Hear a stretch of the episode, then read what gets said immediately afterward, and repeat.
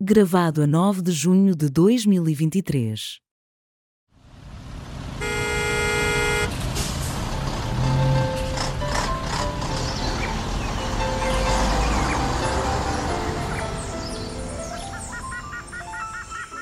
Triangulação do círculo. Aqui estamos nós, camaradas, camarados, camarados. Bem-vindos ao centésimo, sexagésimo segundo episódio da Triangulação do Círculo. Eu, Daniel Rocha, serei o vosso provocador de serviço e estou hoje na zona oeste de Portugal, em descanso e relaxamento. Nota-se pela voz que ele está bastante descansado e relaxado, não nota, mano? E também pelo género dos camaradas que esteve recentemente numa manifestação do Finalmente. Ah, Sim, estive, sim, senhora. Eu fui eu que fiz a bandeira, o cartaz, aliás, Ok. Queres falar de bandeiras e de cartazes e de faixas? e de faixas. Sim, queremos sempre. E o meu nome é Miguel Agramonte e estou em Aveiro. Hum, E o meu nome é Max Pensador e estou em Faro. Que lindo! Voltei, voltei. Voltei, Voltou. isso Mas é uma é só esta semana. Só esta semana. hum. Foi só trocar a roupa suja, pôr uma roupa la- lavada na mala e, e vai-se embora, né? Mudar o informal para o formal. Oh, Daniel, tu alegra-me essa voz, por amor de Deus, parece de que os ouvintes adormecem todos. Ela hoje Ai, queridas amigas, contem-me como é que foi a vossa semana intensa, relaxada, contem todos os pormenores. Foi intensa, tive uma segunda-feira, uma quarta e uma sexta, pronto. Uma segunda, uma quarta e uma sexta? Como assim? Sim, porque depois houve um feriado e depois pus um dia de férias. Têm-me chateado com os assuntos de trabalho, têm, mas oficialmente são férias. Mas você já entrou de férias, na época a balnear? Não, entrei hoje e saio hoje. Ah, que pena, Miguel, que pena. A minha semana foi feita de regresso lá das outras paragens do outro lado, de onde eu estava na semana passada, em, em Provincetown, no de Provincetown, e portanto foram dois dias para recuperar do jet lag e cá estamos. Muito e ainda bem. apanhou os fumos dos fogos do Canadá, não? Ainda não tive esse prazer. Não. Ah, Por acaso estava a ficar assim um bocadinho turvo quando eu saí, mas afinal ainda não apanhei nada disso. Eram outros Ah. fumos. Eram outros um fumos. eram outros fumo já, fumos. claro. Não vamos falar disso, senão. E bem, esta semana, neste episódio, vamos andar por terras portuguesas e ucranianas. Sim, em Portugal passou-se muita coisa. Passou? Sério? Passou, sim senhora, de manifestações Coisas novas. de gays contra as gays, isto é uma coisa. Ainda andam no assunto do SIS, não é? Quem é que Pois chamou é. e quem é que telefonou e quem é que... Mas afinal, quem é que ligou a quem? Que eu nem- ainda não percebi. Então já- aliás, esse é o grande comentário que tínhamos a fazer sobre PIS, mas deixamos para a segunda parte. Deixamos. E vamos começar eh, o nosso podcast com o tema internacional, com uma violação explícita do direito internacional e um crime de guerra. Foi o ataque à agora famosa barragem do rio de Dnipro. As pessoas devem estar todas conscientes do que se passou, porque fomos bombardeados toda a semana, literalmente, com este tema. Literalmente, E- não, por amor de Deus. Bombardeados nos olhos. Sempre ligava à televisão, estava a barragem a aparecer nos telejornais. Claramente, talvez a televisão portuguesa, se não estavas a ver o SIS. Não, por acaso não. Tenho aqui que fazer um disclaimer. Não vejo televisão nacional, só quando dizem que é breaking news. Quando, quando é breaking news, eu ligo a televisão portuguesa. Não sei o que é que se passa com Portugal, que o título Breaking News em português não faz qualquer sentido. Isto é para a CNN, que devia realmente mudar a linha editorial. Mas enfim, não é esse o tema que nós vamos falar. Eu queria falar aqui um pequeno contexto. Muito se falou sobre as barragens e ataques a barragens não são novos. Não é de hoje, não foi a primeira vez que isto aconteceu. Aconteceu por toda a história da humanidade, desde a Mesopotâmia, na Grande Marcha de Mao Zedong na China, na Alemanha nazi, no conflito Iraque-Irão e mais recentemente contra o Daesh na Síria em 2017, que ninguém se lembra sobre este episódio. Em todos estes tristes episódios da nossa história, é recorrente o uso de infraestruturas hídricas como uma arma militar, sempre com o intuito de abrandar o avanço de tropas ou causar algum tipo de impacto no território em guerra. Aqui eu faço a ressalva que em 1977 a Convenção de Genebra adotou a premissa que barragens, diques e centrais nucleares não serão objeto de ataque, mesmo quando esses objetos forem militares. Por isso é que eu comecei o tema dizendo que era uma clara violação do direito internacional. Mas como estamos a falar da Rússia, de Putin, Putin este que não tem qualquer escrúpulos e regras na condução da guerra, as barragens e as centrais nucleares, como nós temos visto, parecem ser o alvo perfeito para impactar os avanços ucranianos. De lembrar que a Rússia é signatária da Convenção de Genebra, contudo, eu vou aqui fazer o meu momento nerd do dia que parece que é como cantar Kumbaya ao Sauron, o vilão do Senhor dos Anéis. E realmente este ataque, para além da destruição ambiental, que muitos falam em ecogenocídio, com a morte de milhões de animais, a destruição da flora na região, está a fazer pressão sobre as colheitas de milho e trigo, o que poderá despoltar uma crise alimentar à escala global, a destruição de infraestruturas, mortes, feridos e, por último, colocar em causa a segurança da central nuclear de Zaporizhia, que precisa destas águas para arrefecer os reatores nucleares. Várias agências internacionais já vieram colocar cautela e dizer que o perigo não é iminente, mas que a médio prazo poderá haver aqui uma crise nuclear ao estilo de Chernobyl. E o segundo efeito, além destes todos os efeitos que agora referi, teve como consequência o ataque à barragem, o acelerar da contraofensiva ucraniana, que, a meu ver, este ataque tem como objetivo atrasar as tropas ucranianas e atrasar uma contraofensiva que já tinha sido falada desde janeiro de 2023. E não me querendo agora aqui alongar, meus amigos de podcast, qual é que é a vossa análise a este escalar do conflito? Porque, a meu ver, este ataque à barragem é realmente um escalar do conflito e como é que vocês veem se realmente estamos ou não numa contraofensiva ucraniana?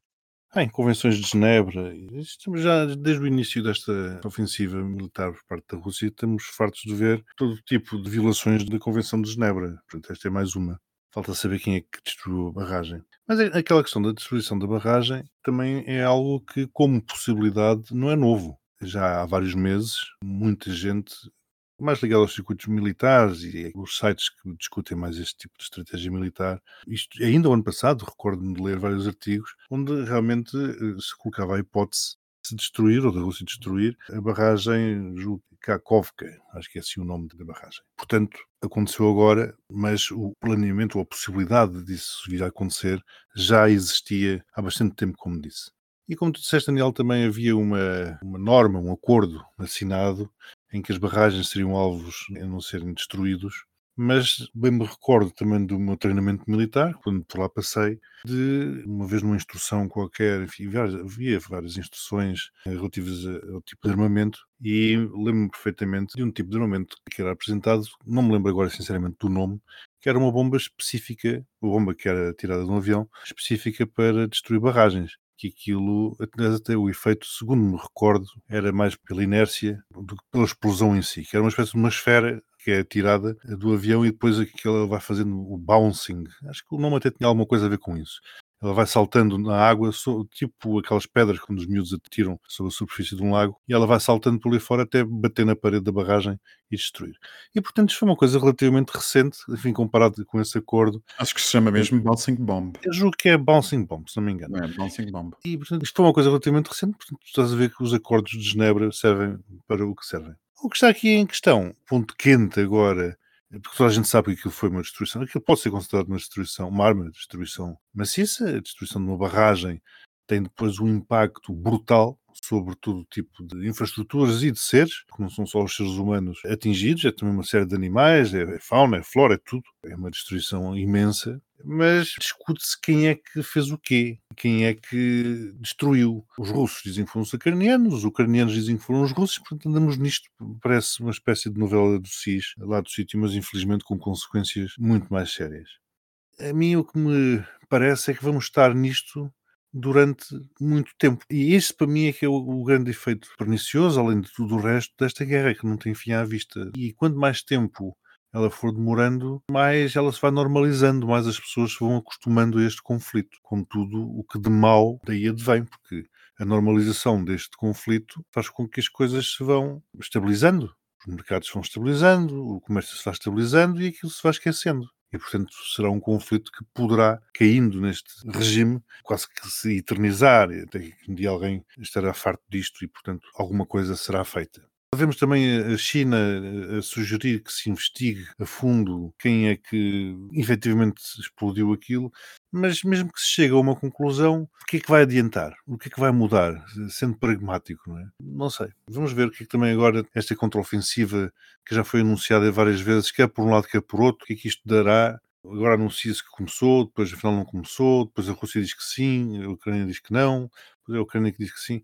É o que eu digo, isto está, está num ponto em que julgo que as pessoas, chega o verão, as pessoas vão começar a ficar fartas disto, isto já se está a normalizar e isso é o pior que pode acontecer por uma guerra, principalmente para aqueles que são as vítimas de uma guerra, é ela normalizar-se e sair do radar das opiniões públicas, por a opinião pública estar farta e querer partir para outros temas.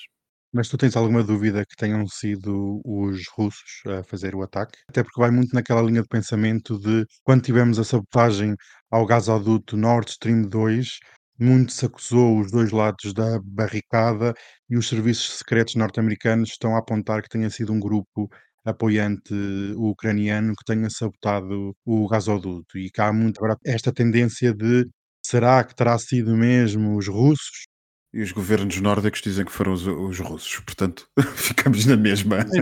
Isto agora é entrar aqui numa guerra de informação e contra-informação que é típica dos conflitos militares, faz parte, é fundamental, por isso é que existem departamentos de informação. Vale o que vale, quer dizer, a minha crença para aqui não serve de absolutamente nada. Eu posso acreditar que foram os russos, mas o que impacto é que isso tem? Nada, não muda absolutamente nada. E como digo, mesmo que se comprove que foram os russos, o que é que isso vai alterar, ou em que é que isso vai alterar o rumo da guerra?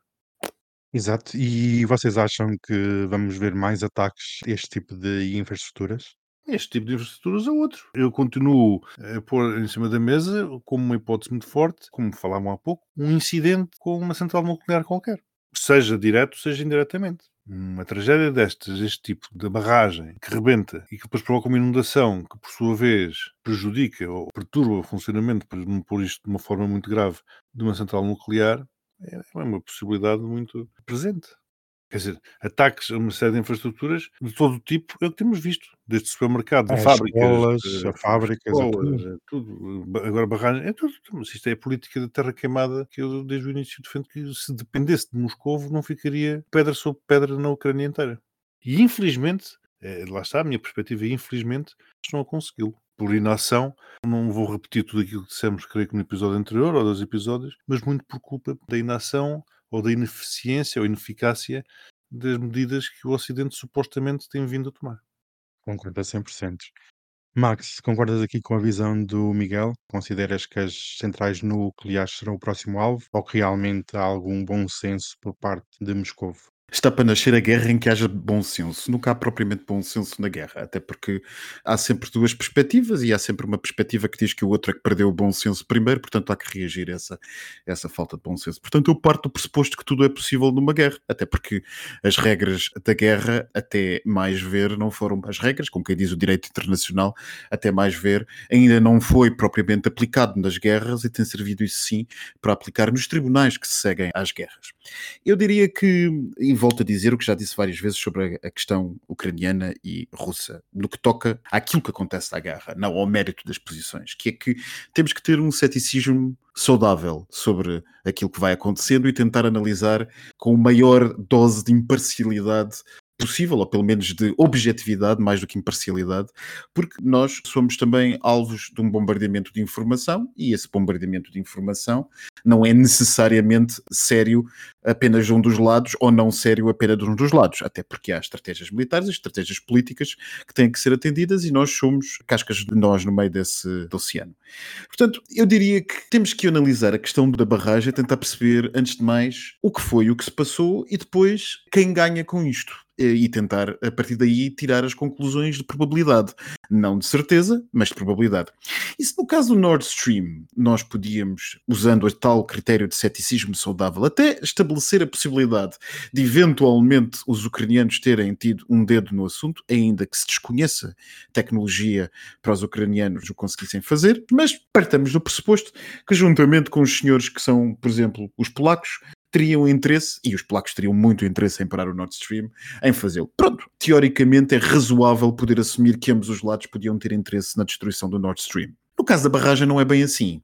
Desde logo nós temos três possibilidades para aquilo que se passou na barragem. Uma é, foram os russos, a segunda é foram os ucranianos e a terceira, muito lançada nas últimas 48 horas por comentadores e engenheiros, sobretudo, a malta da engenharia, foi que o dano estrutural da barragem ao cabo de tantos meses de artilharia e as chuvas anormalmente altas e a falta de manutenção a que a barragem esteve votada durante este tempo todo na posse ou no controle do exército russo, poderia ter feito ceder o topo do limite em si, do perdão de limite da barragem, que é aquilo que aconteceu. A barragem não explodiu toda. É, tu desculpa, mas há vídeos, não sei se. se Pronto, e é aí que eu ia chegar, Miguel. Entretanto, apareceram os vídeos, mas logo os vídeos foram ditos como sendo de outra situação, de outra explosão que não aquela. E portanto, nós temos que nos basear em factos e aquilo que, que, de facto aconteceu. E aquilo, dados que nós podemos ter a certeza, é que, por exemplo, nesta manhã, o governo norueguês e o governo romeno informaram ter, uma coisa das últimas horas, informaram ter detectado nos seus centros de sismografia aquilo que é coincidente com uma explosão, sobretudo os dados vindos da Roménia são particularmente importantes, mas confirmados pela Noruega, ter vindo uma variação nos seus índices sismológicos coincidente com uma explosão naquele momento do vídeo. Ou seja, basicamente estes países confirmam que de facto houve uma explosão. Portanto, a cedência estrutural que tanta gente avançou nas últimas 48 horas está posta de lado.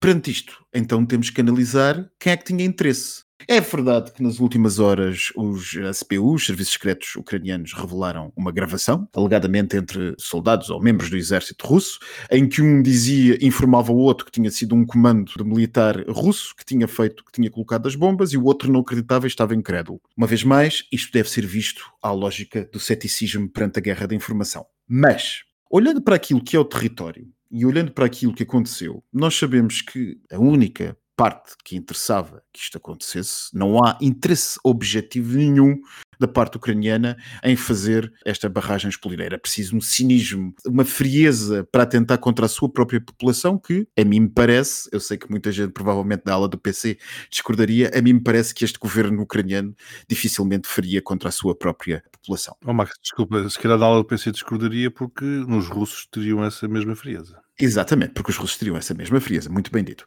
O que nos leva justamente à outra hipótese, a terem sido os russos. E a terem sido os russos, nós sabemos que os russos, ponto um, têm sido brutalmente incompetentes nesta guerra. Aliás, há um meme que circula no Twitter muito engraçado que cada vez que há uh, disparate do lado russo, esse meme circula aos milhares, que é basicamente um soldado ucraniano que diz a nossa sorte é eles serem tão burros, porque de facto tem sido burrice atrás de burrice. E, por outro lado, a destruição da barragem em si, a ter sido intencional implica o desaparecimento de um dos vetores de defesa com o qual os russos teriam que se preocupar nesta contraofensiva ucraniana. Nas últimas horas tem aparecido também uma subteoria dentro da explosão russa, que é a teoria a mim também, e que vem na linha disto que eu estava a dizer, a nossa sorte é eles serem tão burros, que é que os russos de facto poderão ter explodido, mas se calhar não era interesse deles explodir tanto e que a coisa correu mal. Nessa linha vão alguns generais norte-americanos, que, por exemplo, eram entrevistados ontem pela NBC americana, e que diziam que o modus operandi e a explosão relativamente controlada poderia representar que os russos teriam tentado explodir, mas a coisa correu mal. E vem também nessa linha a própria gravação que hoje os SBU, como eu dizia há bocado, ucranianos apresentaram ao mundo, em que justamente o oficial de ranking superior diz ao seu inferior do exército russo que a coisa tinha corrido mal e que não era suposto, aqui, nem linha contrária do que os generais americanos dizem, ter explodido tanto. Era suposto ter explodido um bocadinho menos, porque era só um aviso. Porque eu não posso deixar de rir porque tenho de me explicar o que é, que é explodir um bocadinho uma barragem. Pronto, aparentemente a carga era para destruir um bocadinho menos, um mais bocadinho. acima. Um bocadinho mais acima, um bocadinho menos abaixo. que era basicamente para assustar as tropas ucranianas e perceberem que aquele vetor claro. poderia ser rapidamente inundado e com isso retirar as suas tropas. Pois isso não aconteceu e gerou-se a confusão, quer do lado ucraniano e do lado russo com a confusão dos russos, podemos nós bem, os ucranianos parecem ter sido, uma vez mais, segundo um lado da teoria pressionados a aproveitar este período, porque, enfim, a confusão também reina do lado russo e talvez seja esse o entendimento que eles têm, que isto se calhar não foi tão intencionado assim, foram eles, mas não foi tão intencionado, aproveitar esta confusão e iniciar o contra-ataque, propriamente dito, que Putin confirmou há uma hora atrás que estava a acontecer, ou, noutra teoria, os ucranianos terão outras ideias que não estas e estão pura e simplesmente a testar as resistências russas face àquilo que se passou. Eu não deixo, no entanto, de, e nisso vou tocar naquilo que o Miguel estava a dizer relativamente a nós estarmos a começar a ficar cansados. Eu não deixo de notar, não obstante, nas redes sociais e na imprensa, a imprensa ocidental, que foi muito interessante que nas primeiras horas desta contraofensiva circulou e difundiu-se. Foi muito engraçado ver como houve um silêncio informativo completo da parte uh, ucraniana e da parte americana.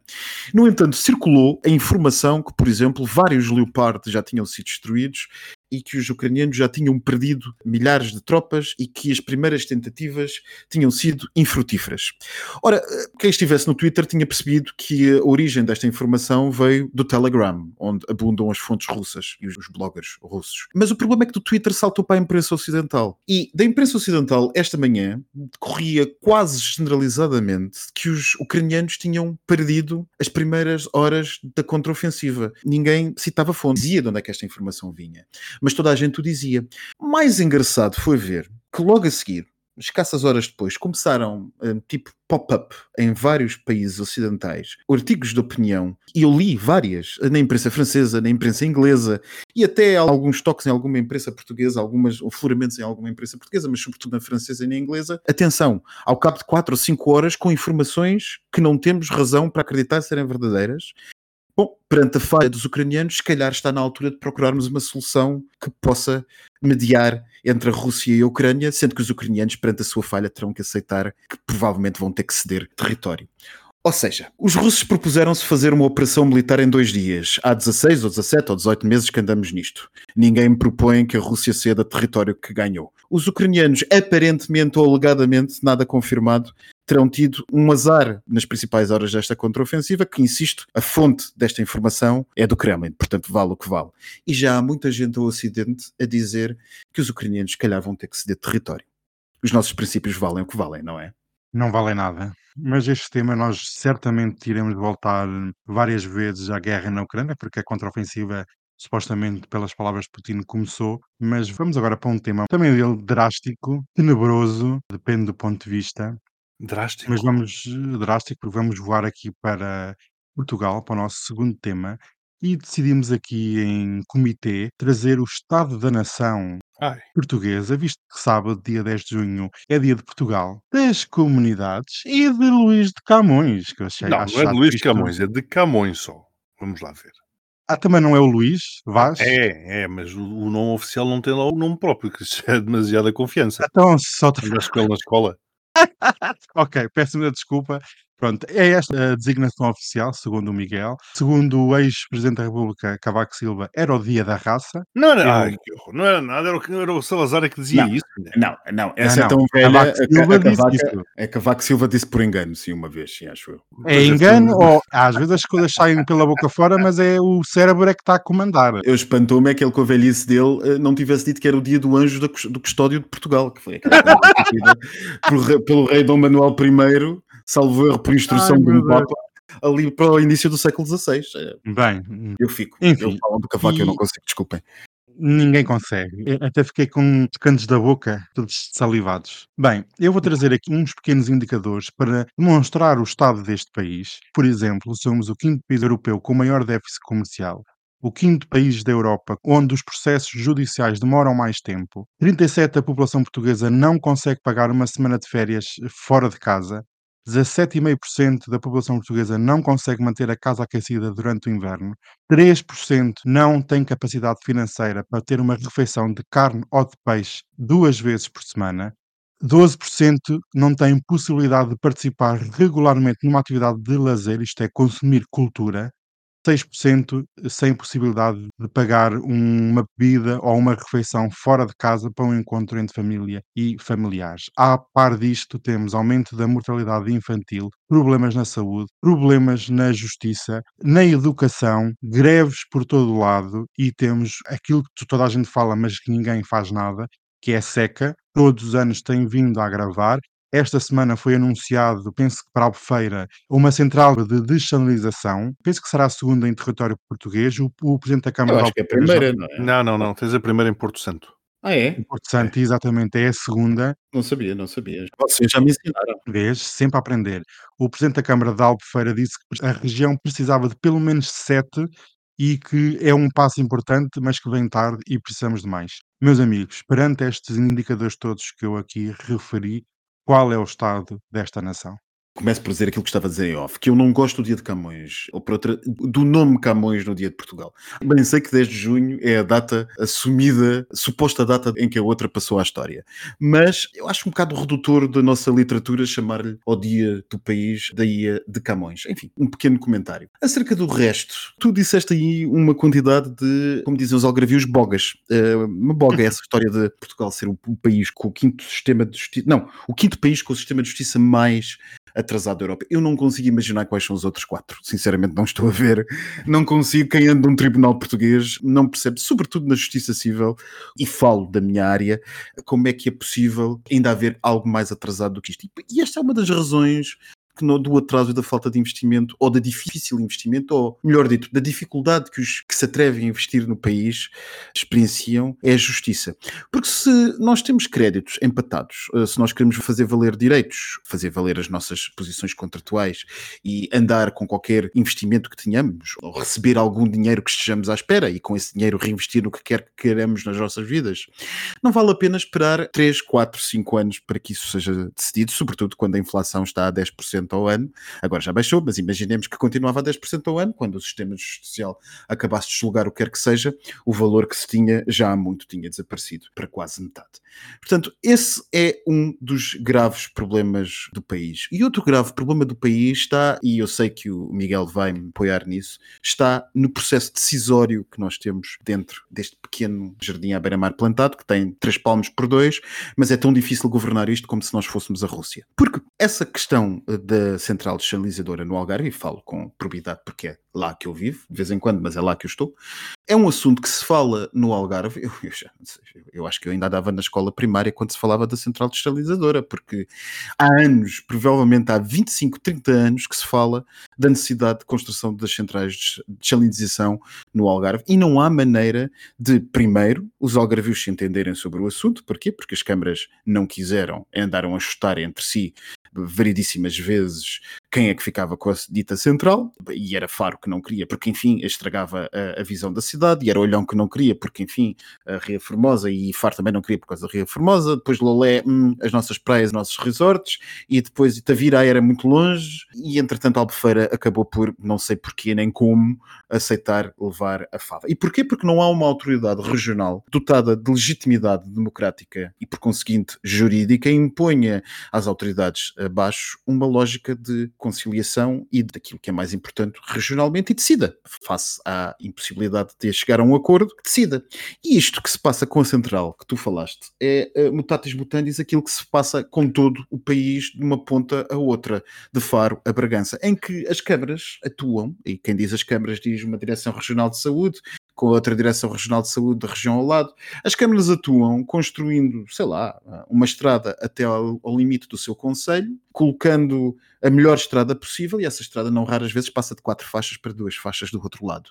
Quem já não viu isto em Portugal? Porquê? Porque de um lado era uma estrada municipal que alguém resolveu melhorar, e do outro lado, só porque o presidente da Câmara era de uma cor política diferente, que não achou prioritário, não houve nenhuma coordenação. Ou, uma vez mais, voltando ao Algarve, como alguns conselhos têm sistemas de transporte não tão medíocres e outros têm sistemas de transporte medíocres, porquê? Porque ainda que a população seja altamente pendular e circule de uma ponta ou outra do Algarve todos os dias, as câmaras entendem que só é sua responsabilidade, e de certa maneira faz sentido, só é sua responsabilidade tratar dos transportes públicos nas suas áreas. E, portanto, serve de absolutamente nada o dito transporte público. Dito por outras palavras, o país tem falta de, ponto 1, um, reformar a administração pública. Esta administração pública não serve para absolutamente nada no estado em que está. Esta semana desde segunda-feira não é possível constituir uma empresa porque o sistema tem estado em baixo. Por ordem na administração pública, reformá-la, agilizá-la, torná-la amiga daquilo que é o empreendedorismo que faz alguma coisa pelo país, sim, porque não vamos a lado nenhum se não começarmos a ter uma economia que seja distinta da dependência do turismo. O turismo não vai durar para sempre. E depois, reformar a administração pública, mas no sentido também da decisão, do processo decisório. A regionalização impõe-se tarda e ontem já vinha tarde. Eu pego, Max, nesta última parte, precisamente a regionalização, porque parece-me que é a chave para muitos dos problemas que o país tem. A chave que encaixa precisamente na questão do planeamento. O que nós falamos aqui é de planeamento ou de falta dele. Se formos a ver, os grandes problemas que o país tem é uma visão para o futuro e depois haver um planeamento, e seguido naturalmente de uma execução, desses mesmos planos. Tu apresentaste uma série de questões aí, mas eu vou acrescentar mais uma que está na ordem do dia, que é o traçado da linha de alta velocidade entre o Porto e Aveiro. Vocês não, não imaginam. E, e é só do Porto a Aveiro. Ainda não, ainda não... Não imaginam. Outro dia fui dar uma volta, saí da Aveiro, fui para Norte, pela 109. Vocês não imaginam a quantidade de cartazes que eu fui vendo ao longo, porque eu ainda, isto ainda não tinha começado a chegar à comunicação social. A quantidade de cartazes que eu via ao longo da estrada, freguesia, não sei o quê, contra a alta velocidade. Eu comecei a ver aquilo. Oh, meu Deus. E, portanto, isto anda a ser discutido eh, a nível das juntas de freguesia, nem sequer é a nível dos conselhos, é a nível das juntas de freguesia que andam a promover todo este tema, todos estes problemas, e vê-se depois nas redes sociais, vistas aéreas, a dizer as casas nesta região vão ser demolidas. Se alguém conhece, alguém que mora aqui, entre em contacto. Portanto, as juntas de freguesia andam a deitar fogo para cima de tudo isto e arriscamos-nos a ficarmos sem linha de alta velocidade porque as juntas de freguesia não se entendem. É vergonhoso isto. O próprio conceito de junta de freguesia, e aqui infelizmente estou com passos coelho, por amor de Deus. Exatamente, é ridiculamente pequeno, quer dizer, isto é uma atomização do poder que não faz sentido absolutamente nenhum. Esse nível, no meu entender, deveria desaparecer. Isto é um país tão pequeno e depois de falta é realmente depois um nível acima, acima das entre as câmaras municipais é, e o e o governo. É claro, é claro, porque, uma vez mais, o Terreiro do Passo não tem a visibilidade intermédia que é necessário ter para se definirem e para se decidirem investimentos que são necessários serem feitos. E porquê é que Porto Santo tem a central? Precisamente porque é uma região autónoma, Claro. está regionalizado, assim como está os Açores. E atrevo-me a dizer assim como está Lisboa. Porque, na verdade, o Terreiro do Passo é a regionalização de Lisboa. Ah, pois claro. Ah, pois Porque claro. todos os problemas que Lisboa tem são resolvidos rapidamente. Agora vejam, por exemplo, aquilo. Havia anteontem, creio eu, uma reportagem numa ponte que há não sei quantos meses caiu. Todos os ministros foram a correr, prometeram uma ponte nova. Foi no Alentejo, se não me engano. E até hoje a ponte não foi reconstruída. Se fosse a ponte em Lisboa, na Madeira ou nos Açores, já estaria reconstruída claro. ali está, está no esquecimento. Não há, não há ninguém, não há uma autoridade que se preocupe pela resolução daquele problema que afeta uma população e é assim que o país tem vivido. E é precisamente esta falta de coordenação, esta falta de uma visão intermédia e esta falta de estratégia que nos tem empurrado e escavado o fosso cada vez maior em que nos encontramos. E, portanto, neste dia 10 de junho, o que eu diria eh, acerca do país é que estamos num fosso que aumenta com o passar do tempo e que não resolve absolutamente nada. Mas é absolutamente nada. E enquanto as nossas juntas de freguesia dizem que não querem a alta velocidade, aproveito para dizer que Espanha inaugura para o mês que vem as suas primeiras linhas a 360 km hora, propondo-se ligar Madrid a Paris em menos de 4 horas. Max, estavam nesta semana que passou, estavam a falar da construção de uma linha de alta velocidade, isto é, que alta velocidade chegasse ao aeroporto de Barajas em, em Madrid. E com isso, a ligação Madrid-Barcelona deixasse de ser necessário passar pelo centro de Madrid, portanto, pudesse ser feita diretamente. É outro mundo, é outra realidade. Já, nós já ficámos para trás, nós estamos, já não sei quem é que partilhou num dos nossos grupos onde nós nos encontramos, um cartaz de 1920, creio eu, Sim. onde alguém Ah, de comboio, é? Paris, Figueira da Foz. é, exatamente, da Figueira da Foz a Paris. Nós já não estamos em 1920, nós estamos em 1800 e qualquer coisa. Isto é vergonhoso, o que se passa neste país é vergonhoso. E o nosso pendular demora 3 horas a fazer eh, Lisboa-Porto ou 3 horas a fazer Lisboa-Faro. Não as 3 horas que o comboio balas espanhol vai demorar a fazer até Paris. É, enfim, custa, custa mesmo dizer. Faz isso se não houver atrasos. Normalmente há sempre atrasos. Exato. Então, o Estado é isto, é, é o, o fosso. O fosso. É mau, é um estado mau. eh, Isto não augura nada de bom e estaremos cá para o ano para festejar ou não, outra vez dos 10 de junho. Daniel, se me der só dois minutinhos só para uma nota que tem a ver com o Rabo de Peixe, com a série eh, que eu falei na semana passada, que insisto que é uma excelente série, e tem a ver também com o polígrafo da SIC que veio Hum. dizer e anda aí com uma grande polémica sobre o milhão de euros que a série recebeu de subsídios para ser feita. Bora, sim. Ai, não há pachorra. E a SIC aproveita o polígrafo para dizer sim, senhor, é verdade, e com isso tentar inflamar eh, as almas das pessoas. Ah, tu também já chegaste à conclusão que o polígrafo é mais inflamador do que. Do que também. É, Uhum. claro, Do que isto. e É mais então- populista do vencedor. que. e é uma arma de arremesso político-económico. Exato. Atrevo-me a dizê-lo. Mas gostei das respostas da esmagadora maioria das pessoas que perguntavam: e por que não? Eu prefiro, e agora eu, Miguel, falo em nome próprio, que se invista um milhão de euros naquela excelente série que foi feita e que vai promover efetivamente Portugal e a cultura portuguesa e a realidade e o que quiser, e as artes portuguesas, do que estar a investir os milhões que estamos a investir nas Jornadas Mundiais da Juventude.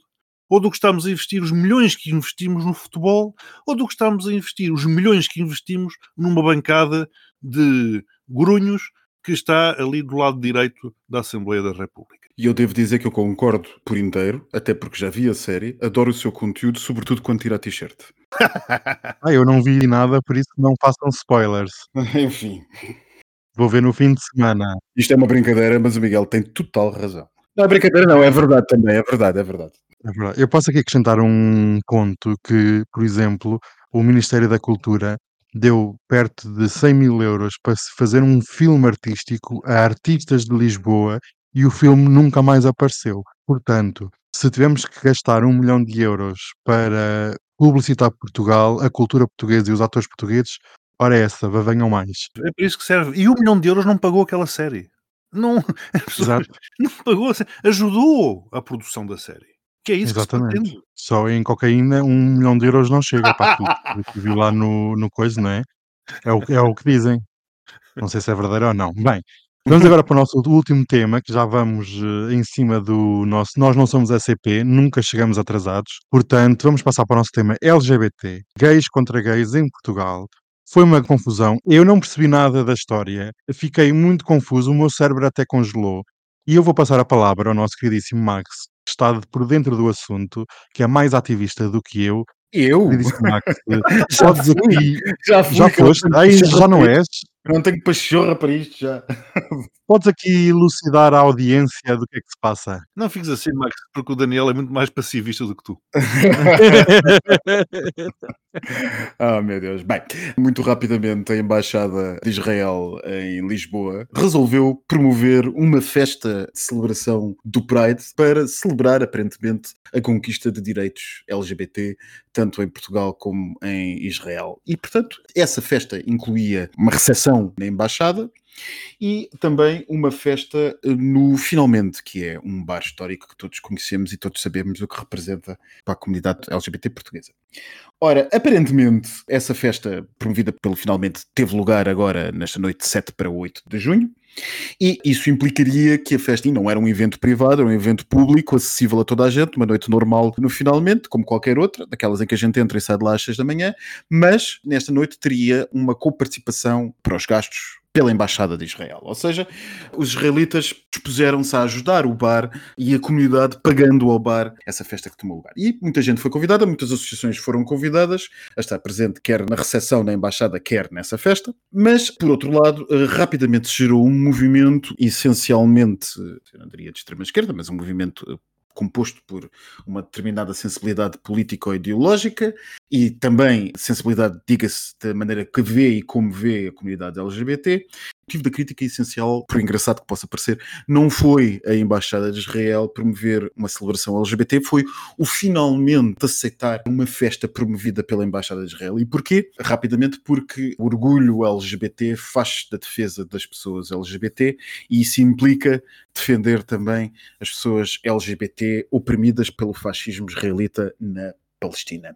E rápido salto, ato contínuo, os manifestantes concluíram nos diversos apelos nas redes sociais, para o qual convocaram numerosas associações LGBT nacionais, algumas aderiram e assinaram o manifesto. Isso implica dizer que o finalmente não é já como alguém dizia nesse manifesto, um espaço de amor, porque um espaço de liberdade LGBT e de amor é um espaço que promove a inclusão de todos os LGBTs não excluindo, por exemplo, os palestinianos. Ato contínuo, uma vez mais, houve uma manifestação de dia 7 para dia 8, eh, que deu em quase batatada com a intervenção da PSP e tentativas de encerrar o finalmente com bandeiras da Palestina.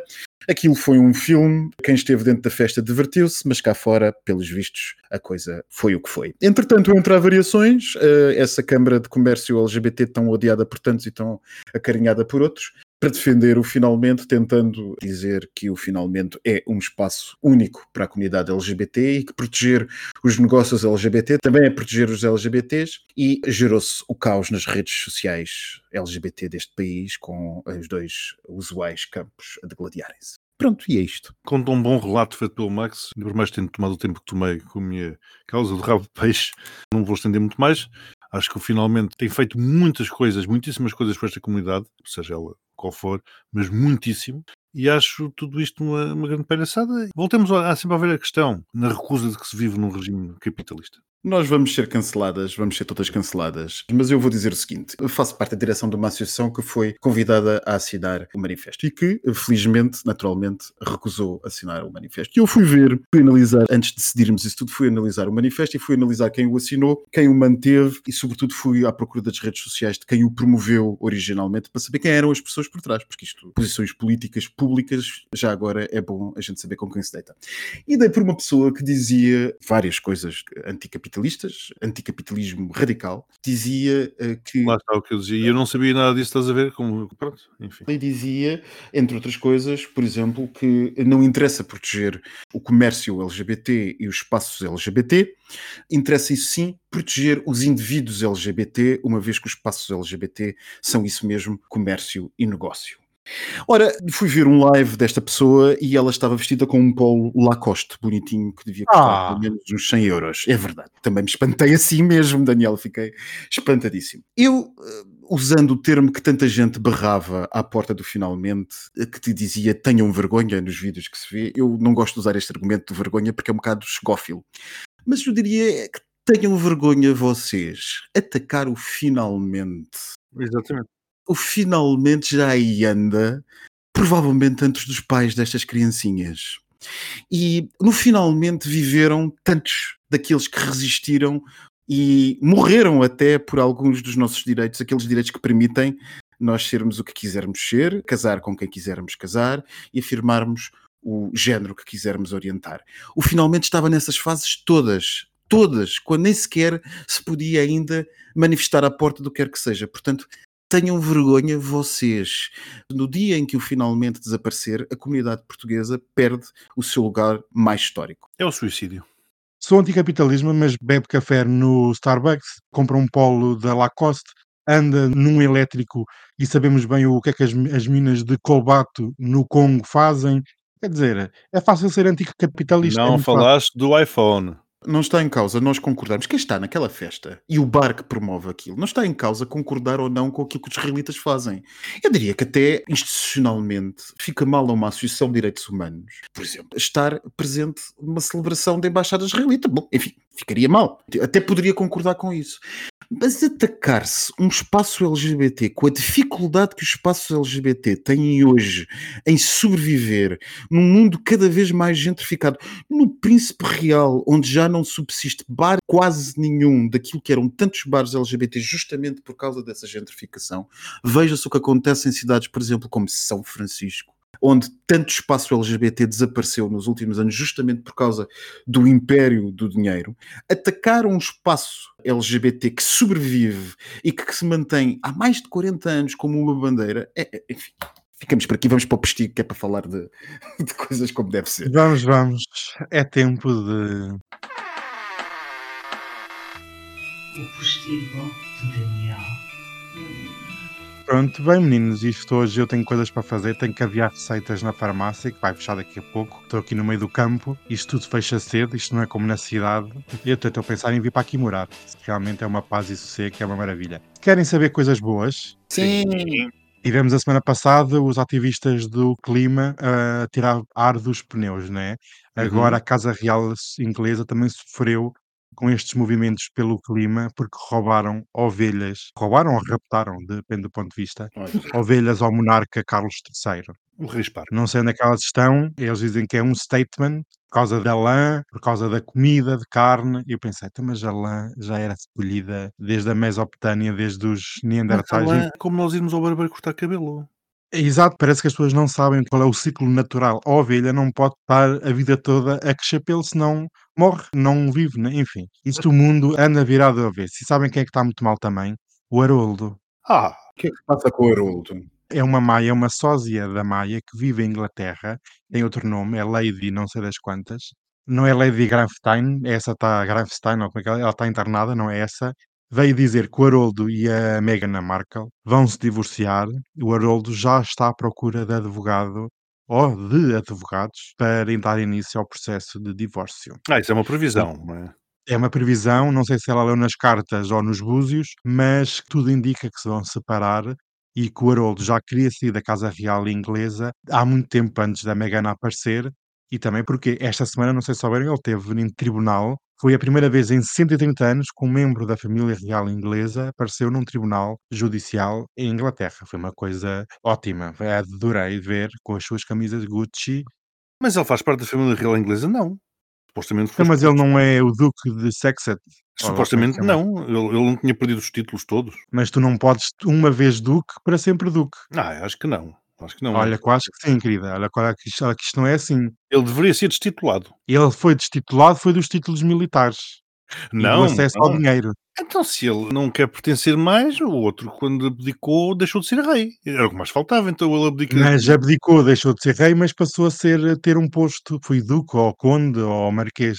Ele, para perder o título de duque, tem que morrer, ou passar ao filho. Não é assim. não Isto, digas isto isso dos títulos não é assim. Mas vamos informar, eu, eu tenho um especialista dedicado a estes temas. Eu tenho outro. semana vou- vamos, vamos, vamos esclarecer isto. Vamos esclarecer para a semana. Temos aqui o esclarecimento para a audiência que merecem e não percam a marcha LGBT em Aveiro. Ser Verdade. É verdade. Dia 16, não é? 16 de junho. Amanhã, mulher. Dia de 10. Ah, é dia 10. Portugal, dia imensa de desculpa. Ai, dia de. Portugal. É já Dia amanhã. Ai. É verdade. Olha, afinal não posso estar presente. Beijinhos a todos. Quem nos vir lá, vamos estar todos lá presentes. Uns física, outros a nível mental. Beijinhos para todos. Quando isto for para o ar, já aconteceu. Beijinhos. Já aconteceu, vamos ter fotos. Beijinhos. Beijinhos.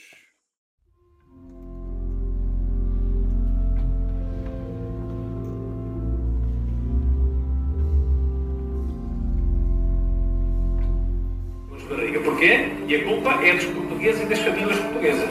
É que os jovens têm uma alimentação que é decidida pelos nutricionistas e depois estão nas casas das pessoas e elas metem-nos tudo pela boca dentro. E experimenta a feijoada, experimenta o cozido. Olá, Daniel. Olá, Miquel. Olá, como está? Estou ótimo, Que lá. prazer ver você aqui pela cidade de Aveiro. uma vez Sempre, mais. já viu. surpresa. Tão recente, Pois foi, é. há, foi há duas semanas, agora recentemente outra vez. Adivinha uma vez mais quem está ausente?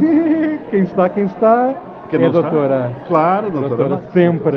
Um é brinde à sempre. doutora. Um brinde a si, doutora. Um. Hum, Mais um. Mais um. Hum, adoro esta bebida. Estes cristais. Estes cristais Atlantis. Sabe quem também está aqui na mesa? Quem? Aquela pessoa que não viu o copo nem cheio, nem, nem, nem, nem totalmente vazio. Ainda consegue ser mais pessimista. Não há que nós. copo. Parece Não há a pessoa não há é? copo. A pessoa está sempre debaixo da mesa. É uma Ah, porra! que horror! Eu não sou dessas. Não, e também temos outro ouvinte. Os ouvintes começam a descobrir que nós estamos na cidade. E vêm ter connosco. connosco, são os grupos, É, aparecem. É. Esta também gosta muito de copos, também gosta. Olha, Max. E pronto, essa conversa o Max. É assim, sente a falta dela. É, toda a gente sente a sua falta, Max. Você sente a falta do Max. Sim, sempre. É sério? É, eu gosto muito do Max porque o Max tem assim uma aura, uma, uma coisa divinal. Eu devo muito ao Dr. Max. Ah. Ele anda sempre em viagem, nunca pode estar presente. Nunca. Vem a Lisboa, É, ve- veja lá que ele esteve em Lisboa e não teve ah, etiqueta de dizer nada. É horrível. Depois está sempre a apanhar aviões para trás, para a frente. Sim, e para trás, é, para, é tapa, é não tapa, é, ele tapa Não porque não falem sei, olha. Não me falem TAP, Não senão a falo. conversa não Você vai... veio- não regressou. Sim. e cheguei pelo aeroporto de Lisboa, filha, não quero imaginar aquilo. Ah, eu vi as fotos, sim. Foi, mas sabe que ali o problema também já não é só da TAP, ali Não também é, é um não, problema não. também da, da Da Vinci, não é? Como é que já 20 é. Aquilo é já o esgoto, aquilo é já um esgoto. E o CEF? Serve também. Ah, enfim, há três anos que nós andamos a falar sobre isso e ainda não fez fim. coisas. E olha, e vamos pagar outra Vamos. coisa também? Vamos, vamos sim. O que Qual que é? é? Não sei. As jornadas da juventude. Ah!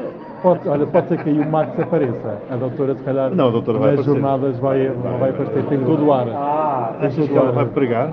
Acho que sim. Vai pregar alguém. Eh, Mas, Max, ela é, é pregadora? é pregadora, acho que sim. Hum, prega com muita força. Não sei, mas acho que sim. Hum. Tem ar disso. Então pronto. Eh, Então, Um brindezinho. mais um brinde. Um Ah, brinde, a doutora. Um Um beijinho. Para si, para si. Para si e para o, como é que se chamava? O Big, Big, Big Max? Não, não, havia o Big Ai Mac. não, o Big Como é que era? Ai meu Deus, como é que Ai, era? ai, meu nome. Big Spencer. Big Spencer. Big Mac está muito bom. Ai meu Deus, beijinhos.